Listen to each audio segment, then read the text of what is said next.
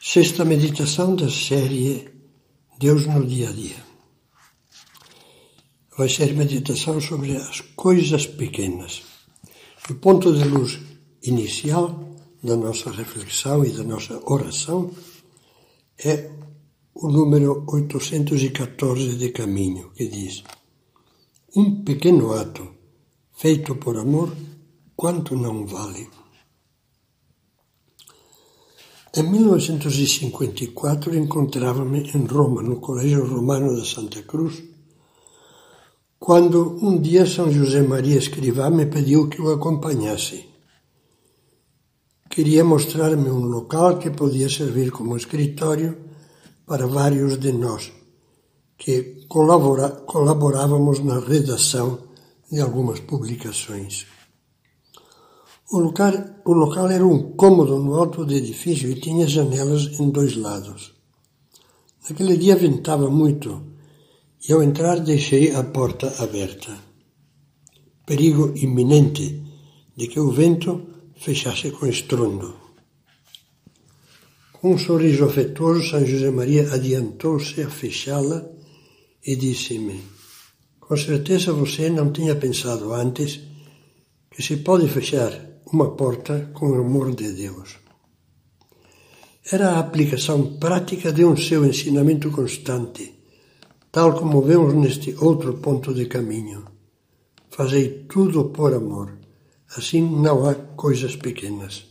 Tudo é grande.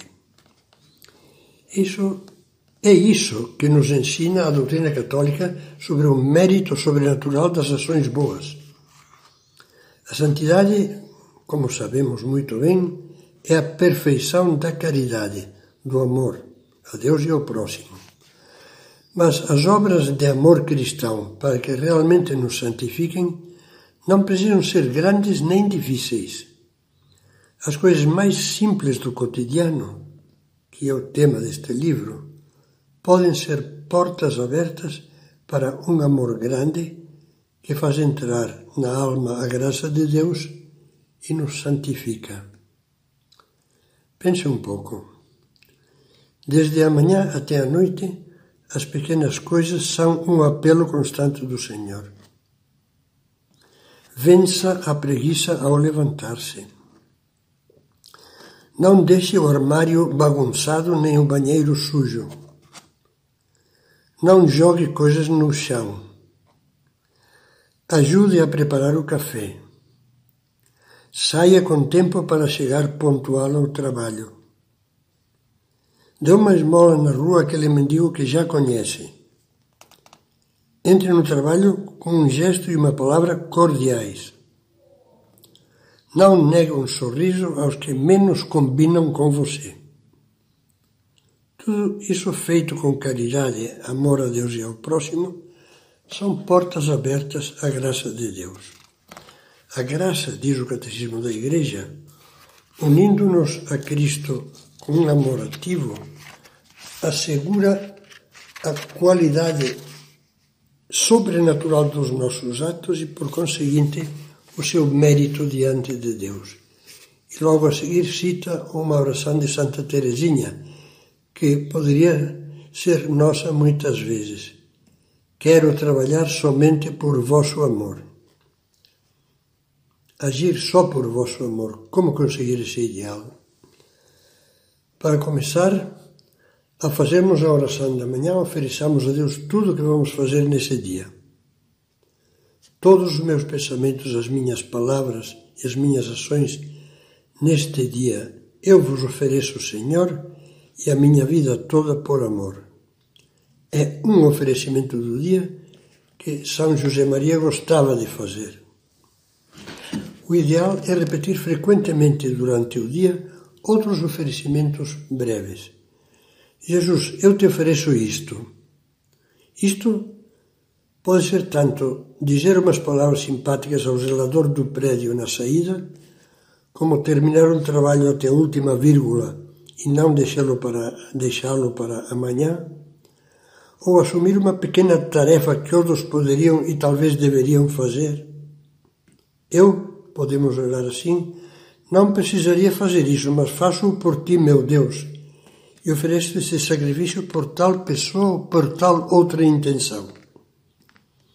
É claro que isto não sai tão espontaneamente nem tão fácil. É preciso estar perto de Deus pela vida espiritual. E então, como gostava de dizer o beato Álvaro del Portillo, descobriremos essas coisas pequenas, santificáveis, com as pupilas que o amor dilatou.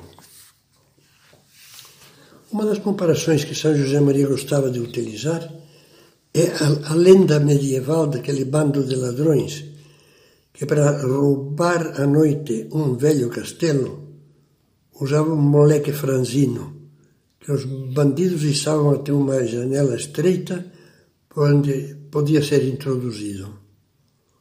O moleque entrava, deslizava depois em silêncio pela escada e abria o portão principal por onde o bando inteiro, inteiro se introduzia no castelo. Assim nos comentava a moral dessa história em São Paulo no dia 31 de maio de 1974. Quer dizer que o inimigo é sempre pequeno. Cedemos numa coisa que parece que não tem importância, um dia e outro e depois. Nós precisamos colocar a nossa luta nas coisas pequenas. Temos que estar atentos às coisas pequenas. No livro É Cristo que Passa, São José Maria transmite o mesmo ensinamento com outra comparação. Devemos convencer-nos que o maior inimigo da rocha não é a picareta ou o machado, nem, nem o golpe de qualquer outro instrumento, por mais contundente que seja. É essa água miúda que se infiltra gota a gota por entre as fendas do penhasco até arruinar a sua estrutura.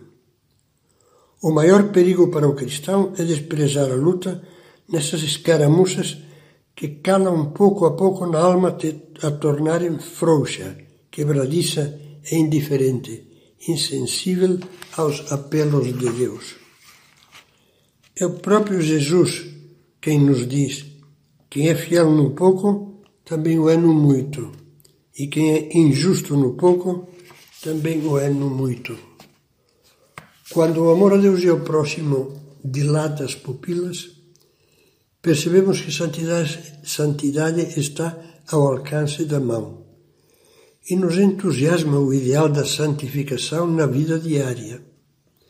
Compreendemos bem então que quando a fé vibra na alma, descobre-se que os passos do cristão não se separam da própria vida humana corrente e habitual e que essa santidade grande que Deus nos reclama, como diz São José Maria, se encerra aqui e agora nas coisas pequenas de cada jornada.